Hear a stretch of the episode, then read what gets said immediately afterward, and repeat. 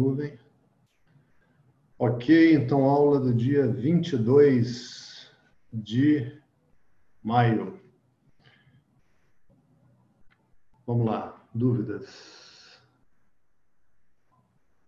Vamos pegar aqui, acho que eu listei. O Lucas, os alunos têm acesso a essa planilha ou só eu que enxergo a planilha? São duas planilhas, uma para os alunos e outra para o professor. Ah, tá bom. É, outra coisa, o Zoom é, não tem uma maneira de eu clicar e já entrar na sala de aula, não? Eu tenho que entrar lá em minha conta, copiar aquele código, entrar em uma Não é possível, cara. É, é só você instalar o aplicativo Zoom no seu computador, aí já deixa logado, e quando você abrir, é só apertar Start que ele vai iniciar Entendi. a reunião, entendeu? Entendi. Então tá bom. É, então vamos lá. Pegar aqui número 37 do Rafael Petit. É, essa aqui eu fiquei na dúvida se eu já tinha respondido ou não, mas essa é sempre boa, porque é uma confusão tão comum na nossa mente.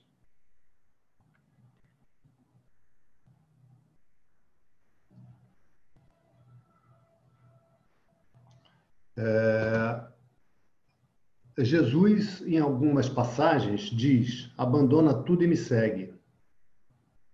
Deixe os mortos enterrarem os mortos. Siddhartha, como príncipe, também abandona tudo para seguir o caminho da iluminação.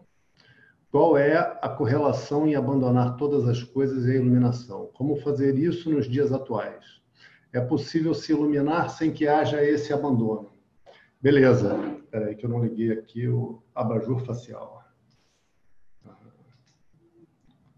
Melhorou? Está um pouco estranho, né?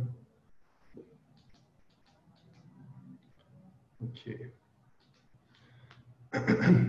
Então, primeiro, vamos falar sobre a gente já falou, né? mas só para delimitar, o que seria essa ideia de iluminação? Que a gente ouve assim, o que, que é iluminação, né? Então, o que, que acontece na hora que a pessoa se ilumina? É... Toca sino, né? Luzes brilham, né? as estrelas caem do céu, as pedras racham. O que, que acontece? Né?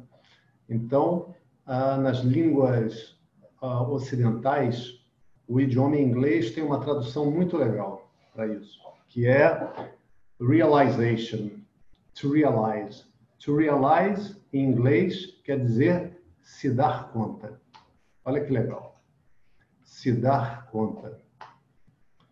Se dar conta de quê? De que eu já sou tudo aquilo que eu estou buscando. De que eu já sou completo isso só é verdade se a ideia que eu tenho a meu respeito, se a, a, a descrição que eu tenho de mim, a qual eu atribuo o valor de eu, ou seja, de minha identidade, essa descrição não é correta. Tá? Só é possível que eu seja tudo que eu estou buscando se a ideia que eu tenho de eu está equivocada. Veja, e aqui tem uma coisa muito importante para a gente entender, que a gente vai, vai passar de novo por esse ponto, que é o seguinte: a gente não está falando de se tornar outra coisa. Em nenhum momento a gente está falando disso. A gente não está falando de que ah, eu vou passar por uma transformação e então aí sim esse vai ser bom. Lembra até uma piada, né? Vocês, vocês conhecem aquela piada que o cara fala assim: eu bebo pouco, eu bebo pouco, muito pouco, mas esse pouco que eu bebo me transforma em outra pessoa. E essa outra pessoa bebe para cachorro. Conhece essa piada? Já ouviram falar disso? Então, não vai ter isso que eu estou agora estudando, eu estou meditando, eu estou compreendendo, e isso vai me transformar. Não. Você não vai ser transformado em outra pessoa. Tudo o que o processo de estudo, de meditação está te ajudando a fazer é você ver de verdade quem você já é agora. quem você já foi o tempo todo, mesmo nos momentos de sofrimento, mesmo nos momentos em que você apontaria, cara, aquele momento da minha vida foi muito difícil, é, eu olhando para aquilo hoje, eu não gostaria de viver aquilo de novo. Mesmo naquele momento, você já era felicidade, você já era plenitude, você já era, de verdade mesmo, invencível. Sempre foi, sempre foi. Né? O, o mundo não é capaz de nos derrotar. A gente pode até passar, vamos dizer assim, umas, umas dificuldades. Né? E essas dificuldades têm um papel muito importante, muito importante, para que a gente chegue ao ponto de ver, cara, não tem como eu controlar o mundo, eu controlar a vida. Porque todo o nosso esforço é isso. É de controlar o mundo, é de controlar a vida, é de controlar as pessoas. A gente é controlador. A gente tenta, né? A gente tenta fazer com que as coisas aconteçam de jeito que a gente gosta. E isso não é possível. E o que mostra para gente que isso não é possível são as dificuldades. Eu não consigo ver isso na hora em que as coisas estão acontecendo como eu gosto. Na hora em que a mulher chega e fala: Ah, você é tão bonito, você é tão legal, hum, você é tão fofo. Ou que o netinho vem e fala: Você é maravilhoso. Não, a gente consegue estar mais próximo disso quando a mulher fala: Conheci outro. Né? Conheci outro. A gente vai, vai falar um pouco disso hoje. Então, a, a ideia de iluminação é a gente alcançar aquilo que é mais precioso para a gente. E que, interessantemente, como a gente já está vendo, essa coisa que é mais preciosa é a mesma para todos. Enquanto a gente se entende como ah, um ser, qualquer que seja, a ideia que a gente faça do que a gente é. Ah, não, eu sou um cara mesmo é, materialista, eu acho que quando esse corpo morrer, acabar. Ok. Ah, não, eu acho que a gente sai daqui ou vai para o céu ou vai para o inferno. Ok. Ah, não, eu acho que a gente, o corpo morre, mas eu vou ou para nosso lar, ou vou lá, esqueci o nome lá do umbral, vai para o umbral e tal. Ok. Qualquer que seja a maneira que você pensar a respeito do que você é como ser vivo, qualquer dessas maneiras abriga o intenso desejo pela felicidade. Qualquer que seja a maneira que você reflita, ou se, se a pessoa não reflete, a maneira como ela acredita. Né? Se ela simplesmente acredita sem nenhuma reflexão, de nenhum modo ela deixa de querer estar feliz. Né? Então, o que é essa iluminação? A gente precisa ter uma ideia. Né? Quando a gente fala assim, a busca pela iluminação. Que iluminação que eu estou buscando? O que, que vai acontecer quando eu me iluminar? Né? Quando a gente conversa com essas pessoas é, que têm esse grau, e elas são raras, e, e, e é muito legal a gente ter essa experiência, é, em que, que consiste essa iluminação? Né? Em saber quem eu sou. Veja, não é me tornar algo. Não é me tornar algo. Todas as disciplinas que acontecem, acho que a gente quase não falou sobre disciplina aqui ainda, né? Elas dão uma qualificação para a mente. Às vezes dão uma qualificação para o corpo. A, a, a disciplina, ela vai levar a pessoa a fazer, sabe o quê? Passar por dificuldade, Rafael. Olha que coisa interessante. Eu sempre acabo avançando um pouquinho no início do horário da aula, né? Mas isso aqui de, de verdade já é aula.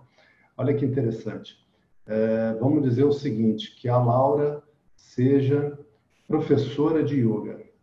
Então ela tem um corpo forte, ela tem elasticidade, ela está magrinha. Aí, na hora que o professor vai atribuir as disciplinas, não vai botar a Laura para fazer asana. Então, Laura, você vai fazer asana. Pô, isso a Laura já faz muito bem, cara. Ela já está com o corpo é, preparado para fazer aquilo. O preço que o corpo tinha que ter pago para estar tá apto para fazer aquilo, ela já pagou. Né? Agora, às vezes, ah, vamos supor, tá, Laura, não estou dizendo não, que a gente nem teve o prazer ainda de se conhecer pessoalmente. Mas vamos dizer que a Laura fosse uma pessoa que fala muitíssimo. Aí o professor fala, olha, seguinte, Laura, você vai ficar três meses sem falar nada. Isso acontece lá no Ashton. Três meses é pouco. Seis meses. Acontece isso. Vai ficar seis meses sem falar e ser é amiga do Eduardo, faz o seguinte, se acontecer alguma coisa, se você tiver uma um mal-estar, se você precisar de um remédio, se você precisar de, sei lá, algum alimento para variar sua alimentação, alguma coisa, você fala com o Eduardo. Com o Eduardo você pode falar o que for necessário. Bater papo não pode. Falar para ele de como você está agoniada, de como você está isso, você está aquilo, não pode. seis meses, cara, imagina. Imagina, seis meses sem poder falar. Aí você vê lá a pessoa, se falar, vai embora. Vai embora, acabou o curso para você, pode ir embora. Difícil, né? Isso não é para a pessoa se tornar uma outra coisa. Aquilo que a gente é, de verdade, não muda. Tá? A mente adquire uma qualificação. A mente adquire a capacidade de uma compostura, a mente adquire a, um conjunto de qualidades aonde aí o ensino pode florescer.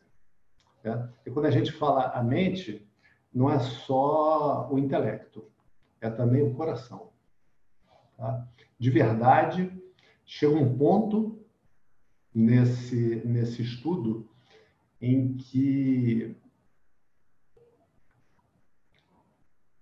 eu ainda não entendi completamente, mas o coração já relaxa no estudo porque as coisas vão fazendo sentido. Já tanta coisa fez sentido, já tanta coisa eu consegui olhar na minha vida e colocar no lugar das minhas relações, da maneira como eu pensava a meu respeito, como indivíduo, como, como Eduardo, como Fernando, como José, o que for, né? a pessoa que for. Tanta coisa eu já estou conseguindo ver, então os obstáculos da minha mente já ficaram muito mais fracos, muito menos numerosos. Já opõem uma resistência à minha própria felicidade muito menor. Então, mesmo sem estar com o estudo ainda completo, o coração já se joga nessa nessa praia do Atma, que é o ser, né? Atma é a palavra no sânscrito para aquilo que eu sou. E curte, curte e, e, e, o estudo vira curtição. O início do estudo é, é, um período assim em que a gente fica, cara, eu tenho que entender, eu tenho que, que pegar isso, eu tenho que alcançar. Depois a gente estuda de uma maneira mais relaxada, de uma maneira bem gostosa. Vira uma, uma coisa muito saborosa para o coração. E tem que ser, né? Assim que tem que ser. Ah, então, Sobre, sobre Siddhartha, o Rafael, eu não vou falar, porque ele é, ele é reconhecido como mestre, né? E aí teria que ter estudado, teria que, que conhecer mais do que eu conheço. Então, eu não vou falar. Agora, especificamente sobre a pergunta que você faz, e que quando você cita em cima a, a já deu a hora, né? a, a colocação de Jesus, é, não tem correlação em abandonar todas as coisas de fato, sabe? No sentido de, ah, eu tenho então que ser uma, uma pessoa que eu deixei minha casa, deixei minha família, deixei meu trabalho, deixei o dinheiro que eu tinha conseguido guardar. Não. Inclusive, a, a gente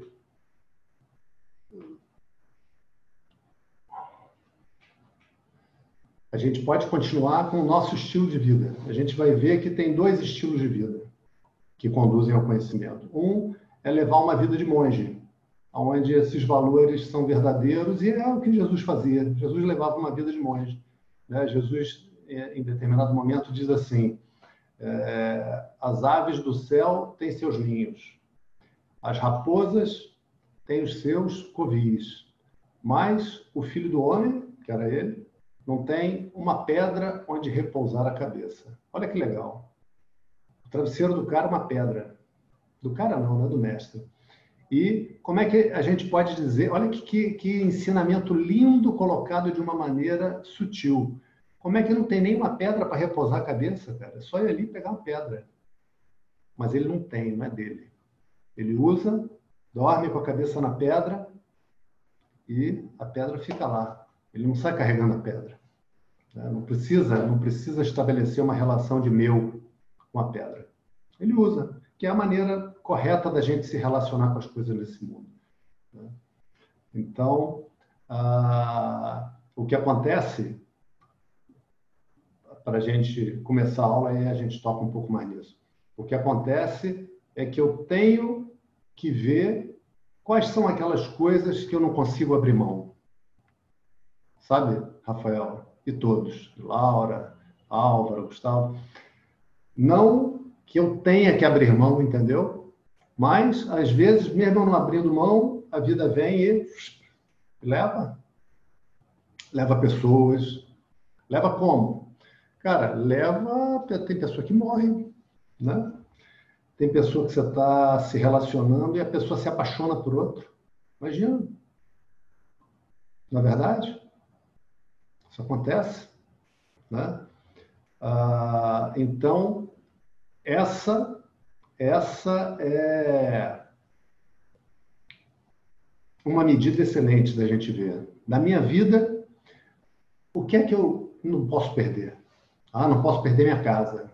Cara, realmente a casa é um conforto imenso. Né? É ótimo ter casa, né? Poxa, aqui é o lugar que eu moro, seja ele comprado, seja ele alugado, mas é a casa onde eu moro. É... O que mais? Ah, eu não, não posso perder o carro? Aí já tem os confortos que começam a ficar mais bravos, né? Não posso perder as pernas. Caramba, né?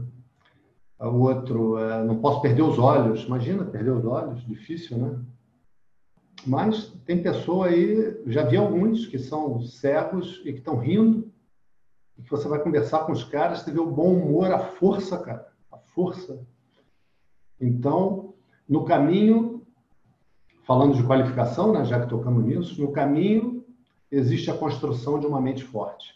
Uma mente cheia de ui, ui, ui. Ai, tem que acordar cedo para meditar, tem que tomar banho frio.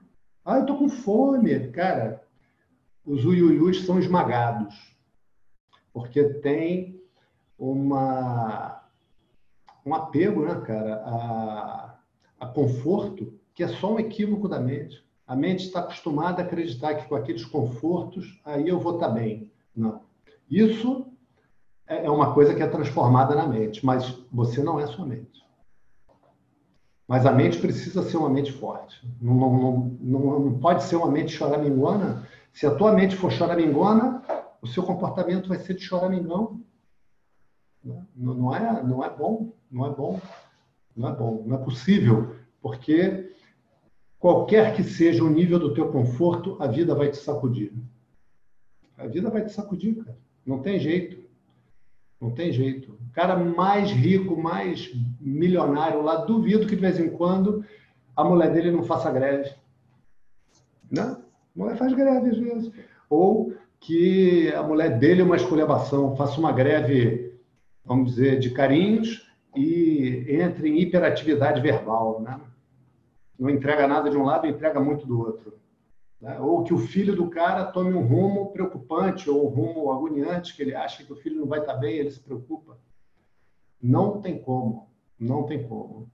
Então, eu tenho que ter o conhecimento e eu tenho que ter uma mente forte, capaz de receber a circunstância que a vida trouxer. Vamos receber o que é de vir. Essa é uma, é uma qualificação da mente. É possível se iluminar sem que haja esse abandono? Veja, Rafael, é possível se iluminar. Eu não gosto dessa expressão, se iluminar, porque ela não explica o que é. Quando a gente fala se iluminar, essa, essa expressão fica em aberto para a pessoa atribuir o significado que ela quiser. Então, vamos botar a expressão boa, que é aquela expressão que explica. Adquirir o conhecimento. Qual conhecimento? Sobre si. Sobre si mesmo. Então, é possível a pessoa adquirir o conhecimento sobre si sem que haja esse abandono? Então, é possível. E está cheio aí. Teve um monte de gente que não abandonou, mas a capacidade de abandonar tem que estar tá lá. Entendeu, Rafael? E aí não é nem. Não, não se trata nem mais de uma capacidade. Imagina o seguinte. É... Puxa vida. Tudo bem, já vou, já vou concluir. Imagina que o pai vai com um filhinho uh, de três anos na praça, na pracinha. Aí chega lá, o menino vê o vendedor de balão. Aí o vendedor de balão está vendendo, não sei se vocês têm netos, se vocês têm filhinho, sobrinho, mas hoje eles fazem os balões metalizados, cara, maneiríssimo. Aí tem um balão na forma do Homem-Aranha. Aí o garoto vê aquilo, fica louco porque é o balão do Homem-Aranha. Aí o pai vai lá e compra o balão do Homem-Aranha. 10 reais. Pô. Aí o garoto fica com o balão do Homem-Aranha feliz da vida. Balão com gás hélio, né? Aquele que flutua.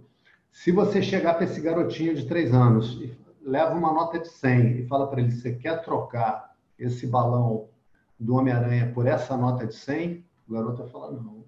Olha que interessante. Não de jeito nenhum. Aí você explica, menino de 3 anos, você explica, olha, com essa nota de 100, você vai poder comprar vários balões e ainda vai sobrar dinheiro para você comprar outros brinquedinhos. Não, não, não, eu quero balão. Por quê? Porque ele não entende o que é dinheiro, o que são 100 reais, que custa 10, que vai ter um troco de 90, que ele ainda vai poder comprar estalinho, vai poder comprar é, o que ele quiser ali, até o limite daquele dinheiro. Ainda aquilo não entrou na mente. Então, ele não tem a capacidade de largar aquele balão. Na hora que ele estiver entendendo, se for um menino de seis anos, ele, ah, ok. Por quê? Porque ele entendeu. Quando surge a capacidade de entender, cara, eu sou simplesmente feliz e vou viver a vida que vier para mim. Então vamos começar a aula, que é sobre isso a aula. Oh. सदाशिवसमारम्भं शङ्कराचार्यमध्यमाम्, अस्मदाचार्यपर्यन्तां वंदे गुरुपरम्पराम्। श्रीजगन्मातरं देवीं स्थितदीपात्मकासनम् हृदया सागरातीतं गोमतीं प्रणतोऽस्म्यहम्। ॐ सहना भवतु, सहना भुनक्तु सह वीर्यं करवावहै तेजस्विनावदीतमस्तु मा विद्विषावहै। ॐ शान्ति शान्ति, शान्तिः। ॐ गणानां त्वा गणपतिगुं हवामहे, कविं कवीनामुपमश्रवस्तमम्। ज्येष्ठराजं ब्रह्मणां ब्रह्मणस्पत आन शृण्वन्नोतिभिः सीदसादनम् ॐ महागणपतये नमः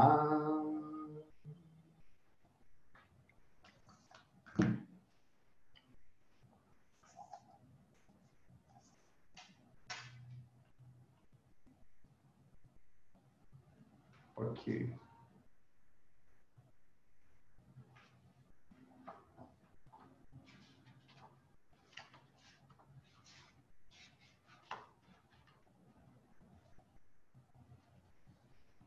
Então, a gente vai voltar para a Gita e depois a gente vai inserindo as dúvidas no contexto da aula. Então, aonde a gente parou? Arjuna esmagado por sua dor, pernas e braços trêmulos, boca seca, corpo coberto de suor, mente confusa, simplesmente arriou. Sentou-se no carro, no meio do campo de batalha, sem saber o que fazer. Né? falou uma série de coisas para Krishna, dizendo coisas que, que eram, na verdade, uma tentativa de se justificar. Né? E Krishna, até ali, não fala nada. Olha que coisa interessante. Por quê? Bom, Arjuna está fazendo ali um, aquilo que a gente pode chamar de desabafo. Está botando para fora as suas emoções, os seus receios, está descrevendo a sua situação, descrevendo o seu pensamento, ainda que tomado de confusão. O que, que a pessoa vai fazer? Né? Ela está com confusão, vai parar de pensar? A gente pensa com confusão mesmo, não é isso que a gente faz? E essa era a situação também de Arjuna, pensando ali com a maior confusão. E naquela situação que chega em que a gente fica exausto com a nossa mente. Já vivemos isso, né? Todos nós já vivemos isso, em que a gente não sabe se casa se compra uma bicicleta ou se foge com a mulher do circo. Né? Então, a mente está de um jeito que você não consegue decidir. Né? É uma das coisas mais difíceis para o ser humano é decidir. E ele se vê naquela situação de estar diante dos seus entes queridos ali. E aí, nessa situação, o capítulo segundo começa. Athavitiyo Dhyaya. Esse é o segundo capítulo. Né? Sanjaya Uvacha. Sanjaya falou. Sanjaya é aquele conselheiro do rei cego que tem televisão, lembra? A capacidade de, de ver a distância. Então, Sanjaya está lá com a sua televisão e está contando para o rei. Né? Então, Sanjaya diz, é, Madhusudana, que é Krishna, pronunciou então essas palavras para ele, para Arjuna, que estava tomado pela tristeza, tomado de compaixão e cujos olhos estavam cheios de lágrimas. Lembrando aqui que essa palavra, kripa, é, aqui é kripaya avistam, tomado de compaixão. É uma compaixão que não é uma compaixão verdadeira. Né? A compaixão verdadeira é o seguinte: é você com paixão. Paixão é sofrimento. É você sentir o sofrimento do outro, porque você já passou por aquilo, e você efetivamente dar uma contribuição para a pessoa, se você estiver podendo. A pessoa está com fome, pede, cara, você me compra uma comida que eu estou com fome? Então você espera aqui. Você entra no mercado, compra o que você precisa e compra lá pão, compra queijo, compra é, café com leite em pó. E aí entrega para o cara. Tá bom, cara, tá bom, obrigado. E você não sai com aquele peso, porque você transformou o sentir aquela dor numa ajuda. Esse ui, ui, ui de Arjuna não é compaixão. Tá? A palavra aparece aqui porque as pessoas confundem com compaixão. Assim como as pessoas confundem com compaixão, uh, dizer, ah, não, eu sou contra qualquer violência.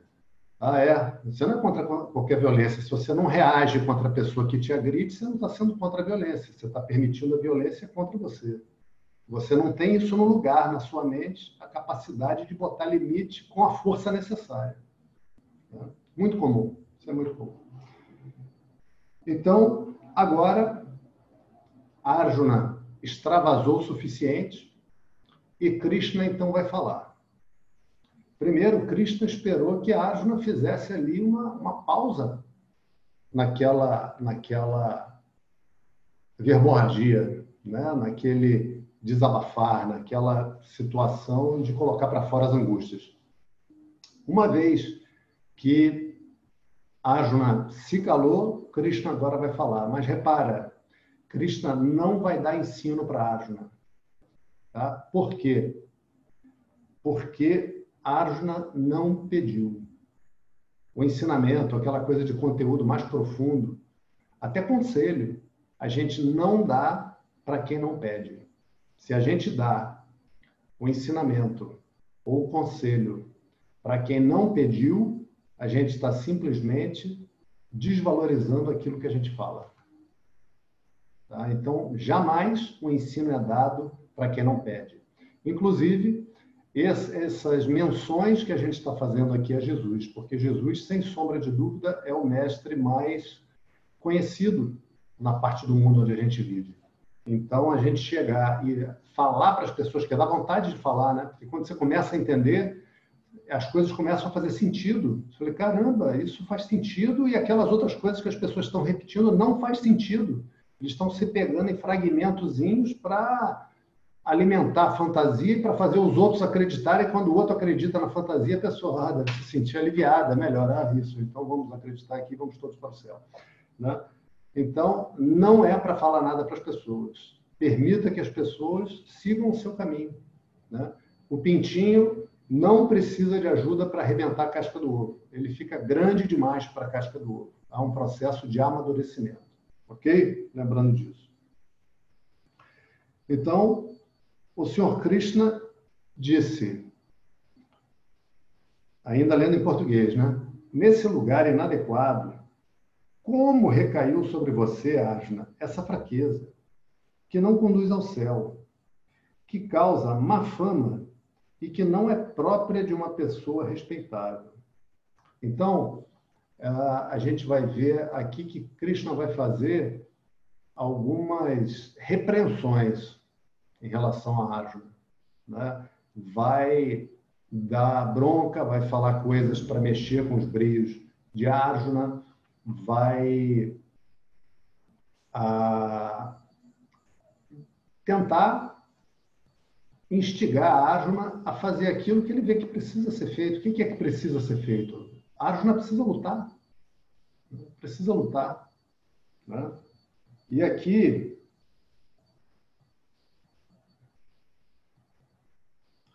é, aparece uma palavra muito legal, muito importante. A gente viu na que é área, uh, que ele fala aqui, né? deixa eu ler aqui. Anarya Justamas Tvargyam, né? Anarya. Uh,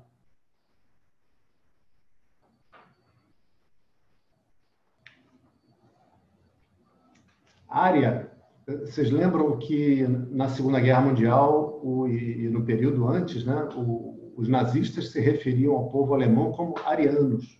Né? Dizem que Hitler tinha uma fascinação pela Índia, o que eu acredito, não sei se vocês já ouviram falar disso, tem relatos de que tinham vilas indianas na Alemanha, né? os, os americanos encontraram isso com indianos, levaram os indianos para lá e tal. A suástica é um símbolo do hinduísmo, um símbolo de movimento. Né? E essa palavra área descrevia o povo que vivia ali. Só que essa palavra tem um significado muito importante, muito importante. Área é aquela pessoa que faz o que tem que ser feito, independentemente daquilo que ele gosta e daquilo que ele não gosta. Olha que legal, de novo, hein? Área é aquela pessoa que tem a capacidade de fazer aquilo que precisa ser feito, independentemente dele gostar ou dele não gostar. Ou seja, tem coisas que eu gosto, tem coisas que eu não gosto, mas o que a vida colocou diante de mim é essa situação. E o que eu preciso fazer é isso.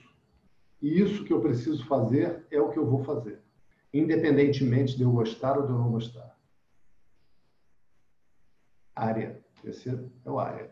Que aqui a professora Glória traduziu como respeitável. Né? Mas esse é o significado de área. Então, Krishna fala, ó Arjuna, né? isso que você está fazendo é ser um anária. É a palavra que está aqui. Né? Você não está sendo um cara que olha a situação e faz o que precisa ser feito. Né? Como recaiu sobre você essa fraqueza, cara? Nesse lugar inadequado. Olha só, olha só, você teve um tempo enorme para pensar se queria lutar, as consequências disso você sabe, o que o povo está passando você sabe. Aqui, quando chegou a hora das primeiras flechas serem disparadas, você cai no chão com os joelhos tremendo. Você deixa o arco cair. Né? Que isso, cara? Isso não é não é atitude, como você chegou nesse ponto. Né? Essa fraqueza não conduz ao céu. Céu aqui, lembrando, não é aquele paraíso da onde você não volta. Isso não é lógico, não é razoável que você adquira um fim infinito através de meios finitos. Né? Isso não é razoável. Então, não é isso. Né? Você tem aquela continuação da vida depois da morte do corpo num lugar agradável antes de outra encarnação. Né? E Krishna continua. Né? E agora vai fazer bullying. Agora vai, vai partir para esculachar Arjuna. Né? Ó Parta, que não caia sobre você a efeminação. Chama, chama Arjuna de Kleibian. Kleibian Masma Gamaha. Né? Isso não condiz com você, que você não desmunheque, Arjuna. Né? Deixando bem claro, de uma maneira bem é, honesta, que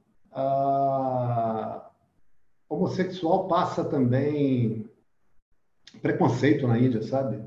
Ah, apesar deles terem uma, uma relação entre os sexos que são diferentes do que a gente tem aqui. Então, por exemplo, o cara vai casar na Índia, hoje isso está mudando, mas está mudando, não mudou completamente ainda não. É comum, e eu conheci alguns, conversaram comigo e pediram aconselhamento dentro da minha possibilidade, do, do momento de vida que eu estava, eu dei. É comum o cara estar tá indo se casar e ainda não segurou na mão de uma mulher que não fosse irmã dele. E esse conversou comigo, exatamente essa situação. É o cara que era dono de uma livraria que eu fiz uma série de encomendas de livros e tal. Aí ele foi conversar comigo. Então, é... por outro lado, eles têm uma proximidade afetiva com os amigos. Então, é comum você ver homem andando de mão dada com homem. Normal. E não quer dizer nada, quer dizer que eles são amigos. A gente aqui não faz isso, né? Até, até os homossexuais aqui provavelmente gostariam de fazer isso, se sentiriam bem de fazer isso, mas não fazem para se preservar, talvez, da, da atitude das pessoas. Né? Em Londres eu via os homossexuais fazendo isso lá, naturalmente, ninguém estranhava, não tinha, não passavam constrangimento, não sofriam ofensa nem nada por estar de mão dada. E até, até bem mais do que de mão dada. Né? E aqui, o que Krishna faz é bullying. Né? Krishna aqui está fazendo bullying e está chamando Arjuna de bichinha. É isso que está acontecendo. Cara, isso não condiz com você. Né? Porque olha, olha que coisa interessante. O cara pode ser até homossexual, né? mas ser efeminado é outra coisa. Você quer ser homossexual, seja, mas levanta e luta, caramba. Eu não estou falando que você é homossexual, estou falando que você está sendo bichinha. É isso que Krishna está dizendo aqui. Né? Isso não combina com você. Né? Então, abandona essa fraqueza do coração. Abandona a fraqueza do coração. Ó Parantapá. Né? E aí, essa, essa, essa frase de, de Cristo é muito interessante, que embora Cristo não tenha ainda iniciado a ensinar, mas ele usa palavras que são escolhidas. É claro, Cristo é o mestre. Né? A, a pessoa não vai trilhar um caminho espiritual verdadeiro sem compreender o problema que a acomete. E esse é o propósito de todo esse capítulo primeiro da Gita. Que o aluno possa ter a oportunidade de ouvir sobre isso tempo suficiente para refletir sobre si. Qual é o problema fundamental? Qual é essa fraqueza do coração? Que Krishna diz, Arjuna, abandone essa fraqueza do coração. Né? Que fraqueza do coração e que força do coração. Porque há duas ou três aulas para trás, nós falamos também da palavra coragem, né? que é viver com a força que vem do coração, com a força que vem da minha sinceridade, da minha espontaneidade. Então, será que Arjuna não está aqui tendo ah, com sinceridade esse sofrimento? Sim, mas baseado num equívoco enorme. Baseado num equívoco enorme. baseado numa fantasia. Igual a fantasia que é assim, o cara se separa da mulher. Por quê? Cara, porque o relacionamento não estava dando certo. Né? Não estava dando certo. Por exemplo, o caso de um, de um amigo. É... Olha isso, hein? Olha só isso. A mulher mudou de terapeuta. Mudou de terapeuta. E aí, foi agora para uma nova terapeuta que esposava o pensamento segundo o qual a cura da dor da pessoa vem de brigar com o marido. Não estou de sacanagem. Né? Ou seja, o conflito na relação, a pessoa projeta ali as suas dores, até aí isso é razoável, e daquele conflito vem a cura. O cara aguentou essa situação dois anos. Dois anos que a mulher, como todo ser humano, queria se livrar de suas dores, confiava nessa, nessa pessoa que ela chamava de terapeuta e querendo se livrar das dores, quando o, o instrumento de cura chegava em casa, que era o, esse mártir, essa, esse santo, quando o santo chegava em casa, o que, que ela fazia? Já acendia a fogueira para fritar ele no óleo, né, não? Chegou Joana Dark, taca na fogueira, entendeu? Para curar a situação aqui. Essa era a situação do cara. Aguentou dois anos sendo Joana Dark. Chegou um ponto que não deu. Não, quem é que aguenta isso? Você trabalha o dia inteiro. Quando chega em casa, taca pedra na Geni. Conhece essa música, Rafael, do, do Chico Buarque, taca pedra na Geni? Ele é Geni, né? Quem que aguenta isso, cara? Como resolve isso? Pensa nisso, Gustavo. A pessoa desenvolve a crença que destruindo o marido, ela vai se curar das suas dores. Eu não sei se a terapeuta falou isso exatamente assim ou se essa foi a compreensão dela, mas que foi a compreensão dela foi. Né? Acredito que a terapeuta tenha falado que ela ia lá direto. Né? Aí que, que aconteceu com esse casal? Opção 1. Um, continuou vivendo assim. Opção 2. Ela se curou de suas dores e foram felizes para sempre. Opção 3. Se separaram. Mostrem aí no vídeo o que, é que vocês acham, quem está com o vídeo ligado. Se é 1, um, se é 2 ou se é 3. Gustavo acho que é 3, Rafael 3. Ou seja, o pessoal não aguenta a mulher infernizando os homens, né? Laura, bota de novo aí. Três. Fala aí, Álvaro, bota aí que eu não vi o teu. Três. Ih, rapaz. Então, mulheres tem o três, três, só dá três. Então, pessoal, vocês estão de parabéns. O que aconteceu foi número três. Número três, o cara não aguentou mesmo, separou da mulher. Depois de um tempo, cara, a casa da gente é um lugar de paz. Né? eu posso estar numa situação terrível do lado de fora, dificuldade de trabalho, às vezes a pessoa está desempregada, está procurando um emprego, está dura, está em restrição de, de, despesa. Mas se eu volto para minha casa e minha casa está em paz, eu tenho força para lutar a luta que for necessária. Agora, se eu vou no trabalho, está tudo bem, eu estou ganhando bem, uh, as pessoas não têm problema comigo, eu tenho relações boas, mas a minha casa está um inferno, quando dá sete, oito horas da noite, eu tenho que voltar para casa, eu tenho que voltar para o inferno, cara, tem limite essa situação, né? Tem limite essa situação e a situação teve limite. Aí o que, que o amigo fez? Bilhete azul para a mulher. Vocês sabem o que é bilhete azul? Bilhete azul deve ser uma coisa muito antiga, quem falava isso era meu avô. Era demissão. Devia ter algum formuláriozinho na carteira de trabalho, sei lá. Entregava o bilhete azul, está demitida. Demitida a criatura, o cara, depois de um tempo, ficou em dificuldade. Por quê? Ele gostava dela, cara. Ele gostava dela. A mulher era bonita, bonita, cara. Bonita, mulher bonita, gente boa, honesta, trabalhadora, cara, tudo de bom. Só que quando ele chegava em casa, ela queria acender a fogueira e fritar ele no óleo.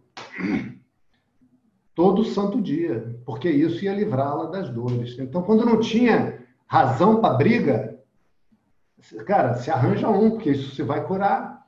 Então ela não perdia a oportunidade de se curar e era só briga e por isso ele se separou. Não que ela não prestasse, não que ela tenha feito alguma coisa, nada disso. Né?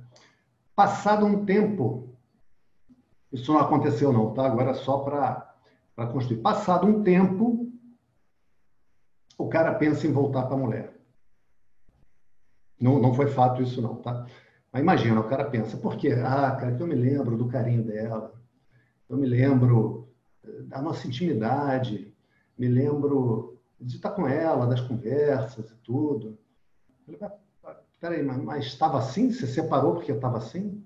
Não, não, não. Separei porque já estava um lixo. Eu chegava lá, abria a porta, já, já dava aquele negócio ruim no peito, porque lá vinha pedrada e eu não me decepcionava, vinha pedrada mesmo. falei, cara, então você está pensando em voltar com a mulher com saudade de uma coisa que acabou. Uma coisa que acabou, aquela fase boa, de intimidade boa, de convivência gostosa, deu lugar a, a Joana Dark e a Santa Inquisição. Cara, e você abre o olho que é Joana Dark e você. Né? Os ingleses vão, vão te cozinhar, meu irmão. Né? Aí, eu, eu, nem, eu, falando a verdade, nem sei se foi a Santa Inquisição que matou a Joana Dark, não lembro. Quem foi lá, né? Mas acusado de bruxaria e tal. Você está sendo acusado de bruxaria, meu irmão. Vão acabar com a tua bruxaria já já, você fica esperto. Ou seja, o cara quer voltar para uma coisa que acabou. Isso é o quê? Apego. Isso é a incapacidade de largar aquilo que a pessoa acha que a faz feliz. Que às vezes o negócio já parou de fazer feliz. Como é o caso de uma relação que entra por esse caminho de ser envenenada pela terapeuta ou pela compreensão do que a terapeuta falou. Né? Acabou. Acabou. Acabou. Mas o cara quer voltar com saudade daquilo que ele tinha antes da mulher ir para essa terapeuta. Ou seja, aquela relação que ele ficou um tempo ali fritando no óleo, ele tem saudade do que já tinha acabado antes dele estar fritando no óleo. Agora ele conseguiu sair da fritura. Essa é a situação de Arjun aqui. Roubado, enganado, expulso, né? vê o povo sendo explorado, assassinado, uma tirania terrível, reino de terror, ele consegue cumprir o tempo de expulsão, de exclusão do reino, volta, consegue apoiadores, tem um exército para lutar e chega ali, se desmilingue, morrendo de saudade daquelas pessoas, querendo uma relação com aquelas pessoas e aquelas pessoas ali prontas para matá-lo, prontas para fritá-lo no óleo. Né? Essa é a situação diária. Né? Então, isso é uma fraqueza do coração. Pode até ser sincera, né? mas é uma sinceridade no apego, é uma sinceridade na ignorância extrema, e que é o que a gente faz. É um, é um exemplo extremado. Por quê? Porque a nossa mente precisa de exemplos onde a situação fique bem clara para a gente ver. E aí agora entra numa fase muito importante em que Arjuna vai falar. Né? E aqui, depois a gente vai ver isso, ah, vai aparecer no capítulo 2, na fase que a gente vai ler também.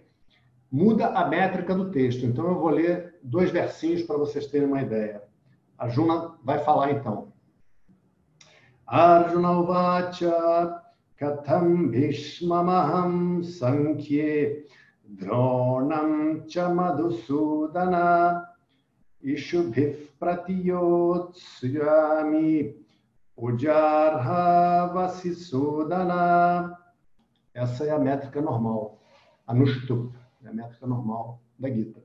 Né? Quer dizer, Arjuna disse, ó oh, Madhusudana, como posso lutar no campo de batalha com flechas contra Bhishma e Drona, que merecem respeito, ó oh, Arisudana? Aí, de novo, Arjuna está usando os nomes, né? está chamando Krishna de Madhusudana, matador de Madhu. Arisudana, matador de inimigos. Cara, matar inimigo é mole. Já matou teu avô? Né? Difícil, né? A situação de Arjuna, difícil. Né? E aí, o que, que acontece, gente? Aqui tem um ponto muito importante, né? que é o seguinte. Arjuna não tinha o conhecimento, mas ele tinha sido exposto ao conhecimento. O que é ser exposto ao conhecimento? Ele, ele teve professor, ele teve aula. Né? Agora, o que, que precisa para a pessoa adquirir o conhecimento? Trabalho. Trabalho. Qual trabalho? Ouvir a aula, estudar, qualificar a mente. Qualificar a mente como? Faz meditação, faz as disciplinas que o professor passar, e aí tem um caminho. Arjuna sabia que ele não tinha feito esse trabalho. Ou seja, olha que coisa legal. Olha que coisa legal. Sabe quando você tem uma relação e você se separa? É, é, essas questões, esses exemplos afetivos entram o tempo todo. O cara separou da mulher. Aí depois ele conhece uma outra mulher e se apaixonam e começa uma nova relação. Ele pode não saber exatamente como ele deve caminhar com aquela mulher para que as coisas saiam bem, mas com base na experiência passada, ele já sabe um monte de coisa que se acontecerem, como diz aqui no Rio de Janeiro, vai dar ruim. Seja, se a mulher começar a caminhar por determinadas maneiras, vai falar, olha, por favor, não faça não. Não fala do meu filho, não. É, né? Vamos, me sugere, me sugere que eu, que eu falo. Então, o cara já sabe aonde vai dar ruim. Né? Aqui é a mesma coisa. Né? Aqui é a mesma coisa. Porque Arjuna, ele, ele não sabe o que fazer, mas ele sabe que ele tem uma deficiência de conhecimento.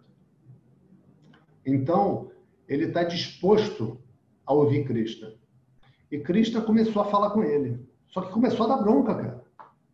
Krishna não fala com ele, ai meu fofo, mas é tão difícil, né? Realmente, cara, olha, não olha, não olha que se você olhar para lá você vai ver teu avô. Não! É que não pode ter palavrão aqui, o máximo que pode ter é bichinha. Mas Krishna, com certeza, o quê? Levanta daí, cara. Igual o filme Sargento do Exército Inglês, com certeza. Que é, que é o que os professores fazem com a gente quando precisa. Não assim na aula, né? mas quando tem as práticas e tudo, nossa, não tem. Por exemplo, Swami Dayananda. É...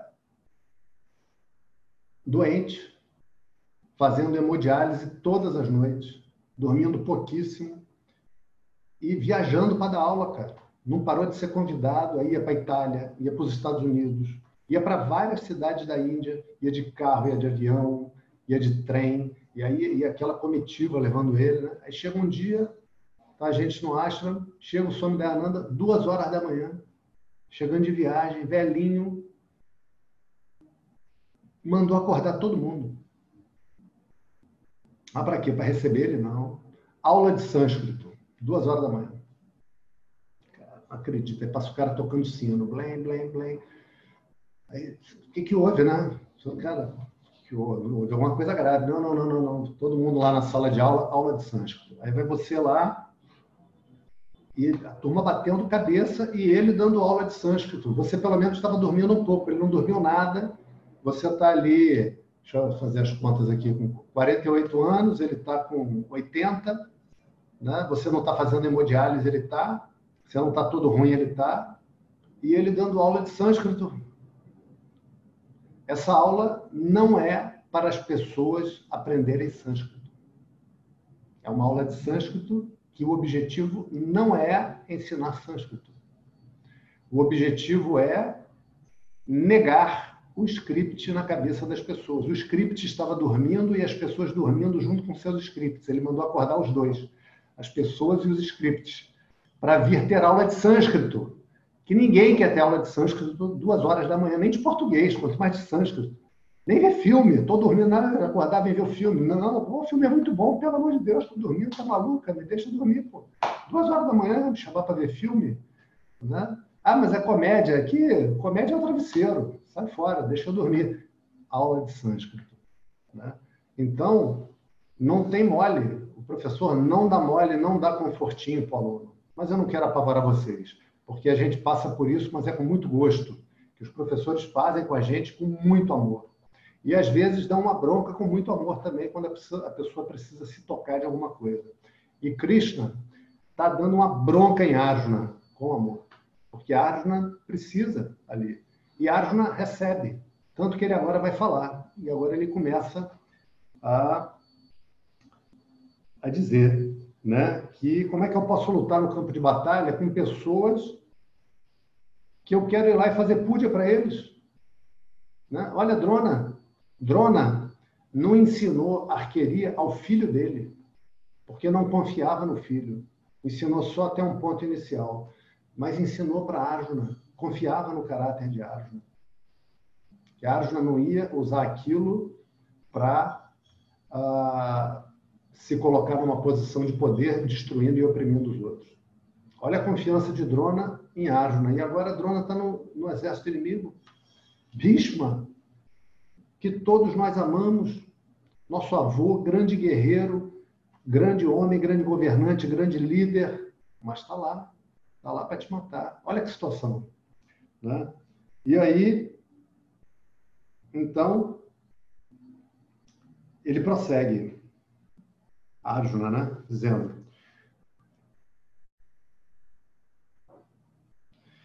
Guru Natva Himahanubhavan Shreyo Bhoktum Bhakshamapi Haloke Hatvartakamans tu Guru Niheva Bom dia do de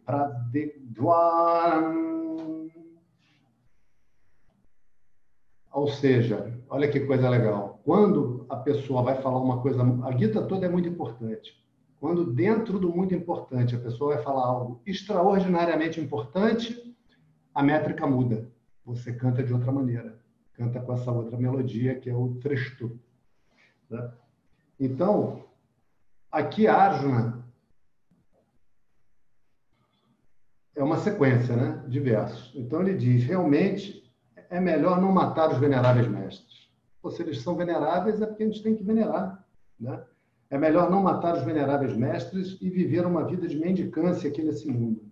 Pois matando esses mestres que desejam o bem, eu usufruirei aqui nesse mundo de prazeres manchados de sangue. O que, que adianta eu matar essas pessoas que eu amo e eu vou passar o resto da vida assombrado por isso que eu fiz? O resto da vida me lembrando com remorsos? Né? Arjuna sendo um rei, ele não podia sair do campo de batalha agora, só morto né? ou se ele tivesse saído antes, renunciando à vida e indo ser um monge. O que seria, na situação dele, apenas uma fuga, apenas uma aparência para disfarçar essa fraqueza do coração. Né? Esse desejo por essas pessoas e essa dificuldade que ele está tendo de encarar a realidade, que é a mesma realidade da pessoa que fala: ah, se entrar um estuprador na minha casa, eu não tenho coragem de reagir.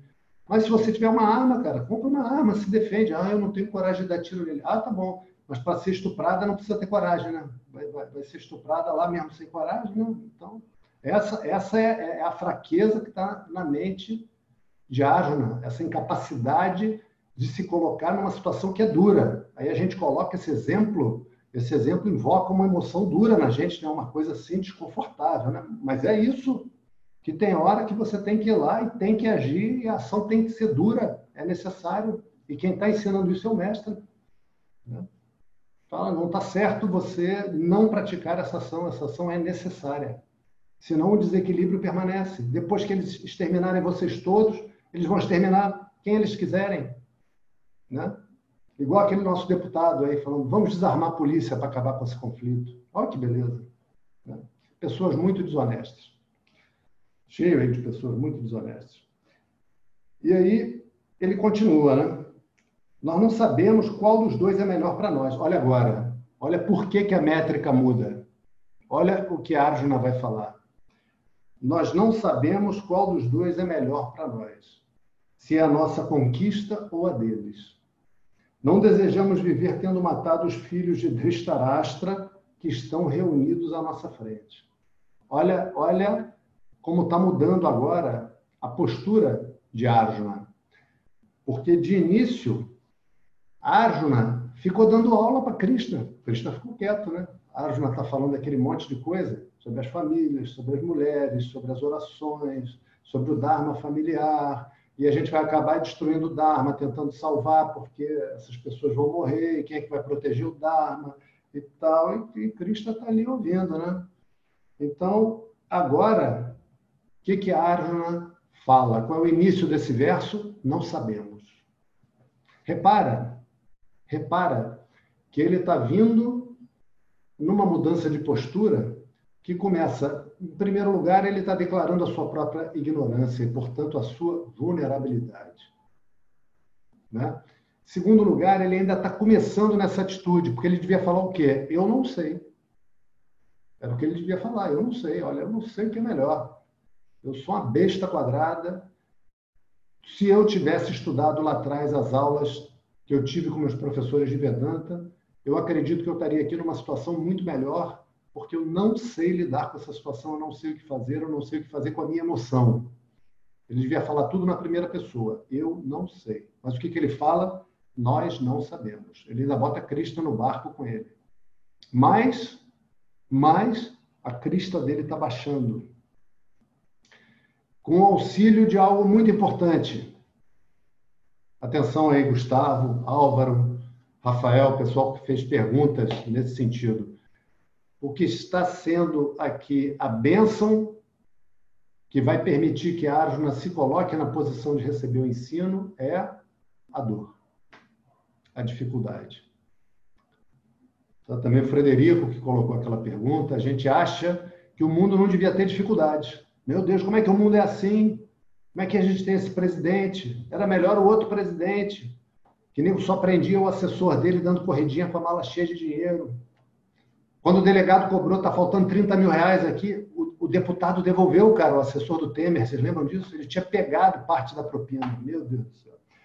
Uh, sem esses assuntos. Mas, enfim, é assim o mundo, cara. É assim o mundo. É assim o mundo. O lugar que a gente vive é assim. Ah, então eu não consigo ser feliz. Você está enganado. Você está enganado. E esse engano se chama apego. Você está apegado a uma descrição de como as coisas deveriam ser. E quando as coisas vêm com muita força, ou você quebra e sucumbe, ou você pensa, cara, deve ter uma maneira melhor de viver isso, de pensar a respeito disso. Né? E é o ponto em que Arjuna está. Né? E diz: a gente não vai desejar viver tendo matado os filhos de Dhritarashtra, que estão reunidos à nossa frente. Ou seja, se a gente matar eles, a gente não vai querer viver, mas eles estão aqui prontos para matar a gente. Ele mesmo já está descrevendo a situação, igual o cara. Pô, meu irmão, realmente eu tenho saudade daquela mulher da parte boa. Mas aqueles dois anos que a mulher ficou me infernizando depois que a terapeuta falou que ela tinha que brigar comigo para se curar, aquilo eu não tenho saudade, não. Então aí começa a ver. E aí chega agora no verso 7.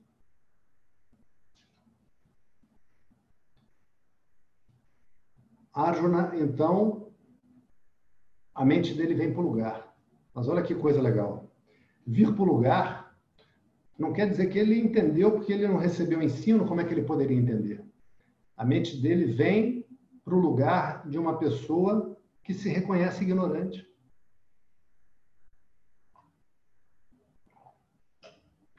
Porque o professor não vai sair na rua anunciando o ensino. A pessoa tem que procurar, tem que querer, tem que se inscrever, tem que entrar para ter a aula, né? O professor não sai oferecendo. Né? É a pessoa que tem que pedir, tem que se colocar na posição de pedir. E Krishna vai ensinar. Krishna vai ensinar Arjuna e é por isso que a gente tem a Gita. Krishna não vai ensinar Yudhishthira, que era o irmão mais velho de Arjuna, conhecido como extremamente virtuoso, filho do Dharma, mas numa ilustração de que ninguém é perfeito, de que seres humanos falham, foi ele que perdeu o reino no jogo de dados. Ele era o filho do Dharma, ele era virtuosíssimo, respeitadíssimo, tarará, tarará, tarará, viciado em jogo.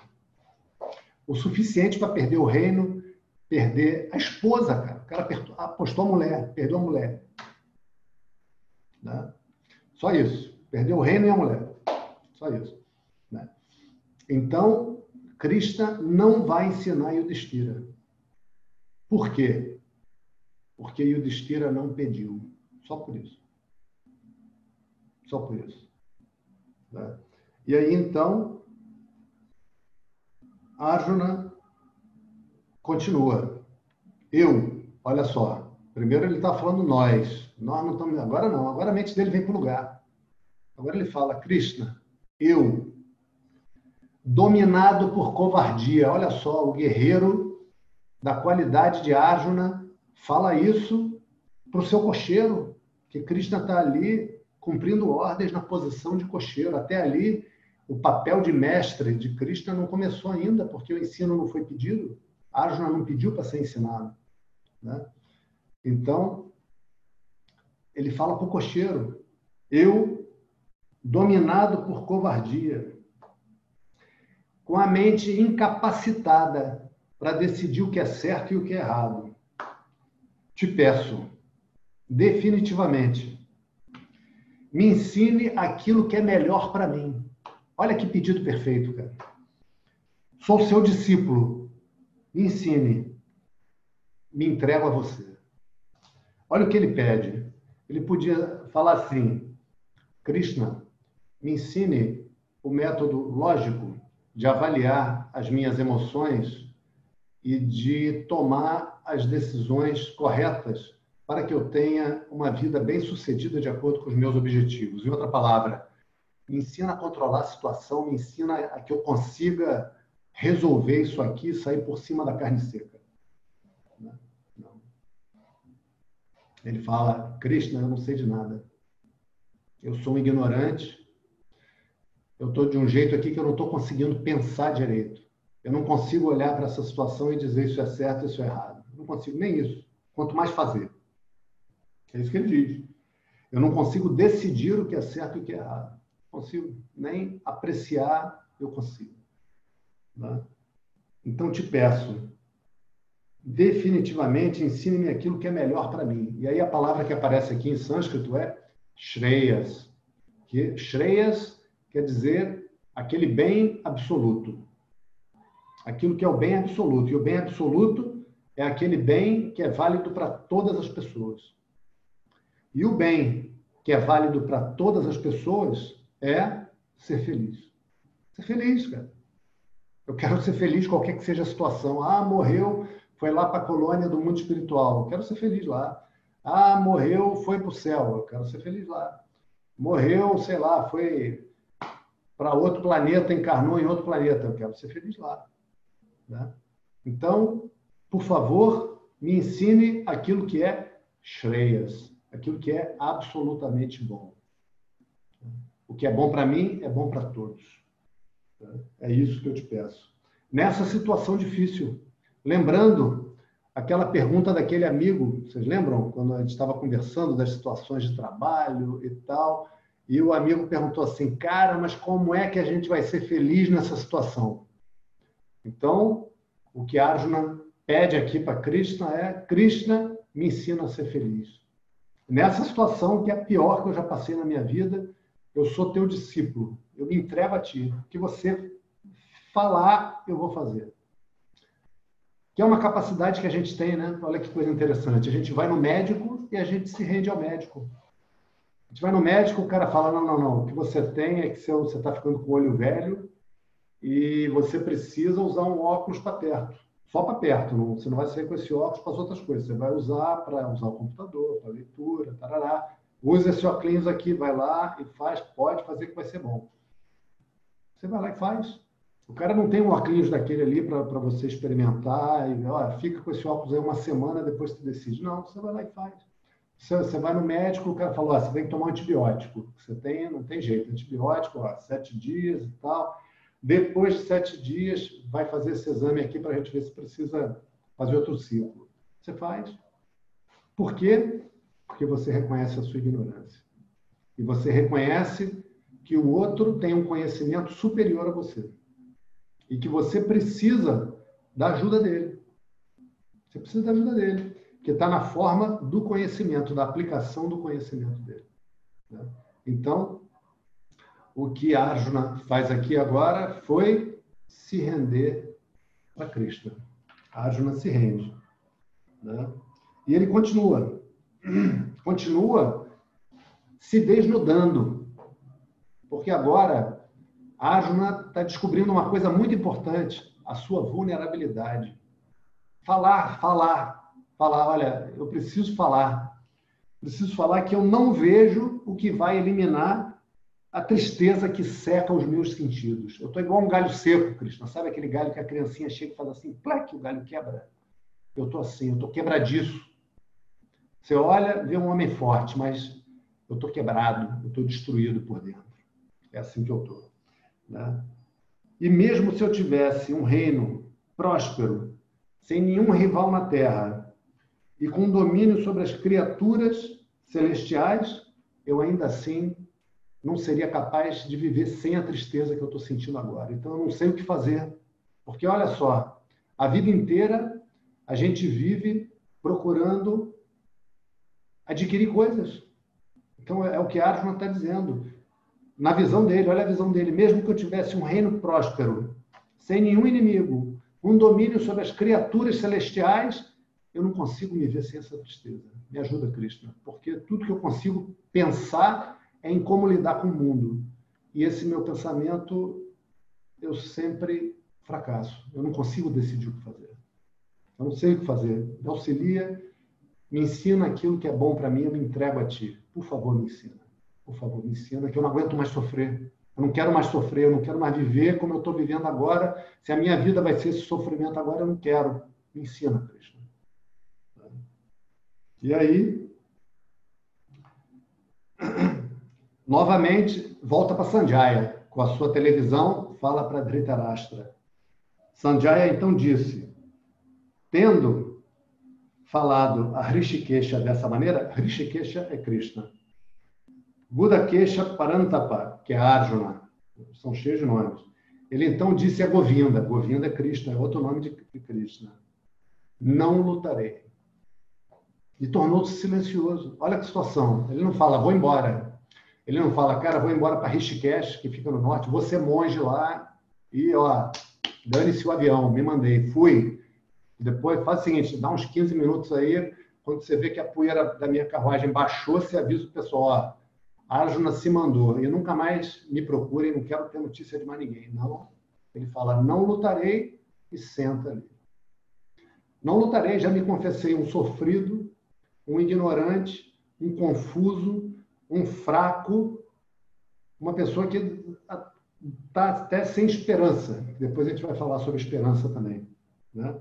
Ou seja, não sei o que fazer. Cristo, simplesmente não vou lutar. E ficou. E pediu, me ensina. Pediu, me ensina. Ó Bharata, que é Sand... Bharata é rei, que é Sanjaya se dirigindo agora a Dhritarashtra contando. Sanjaya está lá na televisão contando. No meio dos dois exércitos, Rishikesha, Krishna, como se estivesse sorrindo. Ele está sério porque o momento é grave. Mas como se estivesse sorrindo, disse estas palavras a ele, a Arjuna, que estava pesaroso. A Arjuna está ali naquele pesadume, naquele pesar, e Krishna, com, como quem está sorrindo, vai dirigir a Arjuna agora algumas palavras que vão ser as palavras do ensino. Agora o ensino vai começar. Até agora, sabe os times quando entram em campo e estão batendo bola, fazendo pé-pé, chutando pro goleiro? Até agora o que a gente fez foi isso. Aquecimento. Agora vai começar. Né? E Krishna sorri porque porque o dia que um grande mestre encontra um grande discípulo é um dia muito feliz, é um dia muito especial. E Arjuna é um discípulo muito especial e Krishna é o mestre. Né? Então, é um momento muito feliz e Krishna está muito feliz que Arjuna tenha pedido, porque ele pediu para quem tem para dar. E Krishna vai dar o ensino. E é o que a gente vai ver em seguida. Om Purnamadav Purnamidam Purnat Purnamudachyate Purnasya Purnamadaya Purnameva Vashishyate Om Shanti Shanti Shanti Hari Om Shri Guru Pyo Namaha Hari Om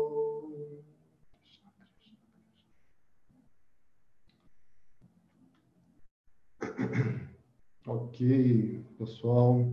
Então, é, uma boa noite a todos. Vocês, se tiverem dúvidas sobre essa aula, quiserem perguntar, bota lá no grupo de dúvidas que eu vou ter outra aula agora. Hoje não dá para me alongar. Ok? Beleza? Obrigada, Eduardo. Bom fim de semana. Um bom final de semana para vocês. Dois minutinhos a gente pode conversar. Se alguém tiver uma dúvida de um minutinho, pode. Quer acabar rápido assim também não gostei, não. Agora que o juiz apitou o início da partida, que ele era mais uma hora de aula. Ah, é? ah, rapaz. Olha, até agora a gente veio vendo coisas legais, né? Agora, ah, manja, montanha russa do Tivoli Park. Ela vai, né? Clec, clec, clec, clec, clec, clec. Tá chegando assim, ó. Tá quase. Já já vai fazer assim. Vai ser isso. Eduardo, olha só, tudo que você fala de antigamente eu conheço, tá? De antigamente? Como assim? Ah, Tivoli Park, né? Não, você fala um monte de coisas do passado, conheço tudo. Tá bom. Professor, deixa eu fazer uma pergunta rápida. Fala aí. Eu, eu, tenho muita curiosidade em ler sobre a guerra em si. Quer dizer, depois dos ensinos. Tem Sim. algum problema? Tem alguma fonte interessante? Olha, tem. Tem. Tem um, um livrinho, vou ficar te devendo aqui, que eu não estou com ele de cabeça, que tem o resumo do Mahabharata, uma versão resumida. Então, isso que você quer vai estar no Mahabharata, você consegue comprar na Amazon. Tem várias versões resumidas, só que algumas são melhores que outras. Tem uma lá, eu vou ver se eu pesquiso e te mando o link. Tá bom, obrigado. Tá bom? Estou devendo alguma coisa para alguém, alguma coisa que eu falei assim, que indicar e tal. Vocês me cobrem, gente, que é, é muita coisa, eu esqueço. Maravilha, então, pessoal. Um abraço a todos um bom final de semana. Valeu, Laura, Marco, Lucas, Tereza, Rafael, Álvaro, Fernando, Frederico, Ricardo, Vitor, Gustavo, Júlio, Lilian, Patrícia. Isso aí. Um abraço, pessoal. Boa noite.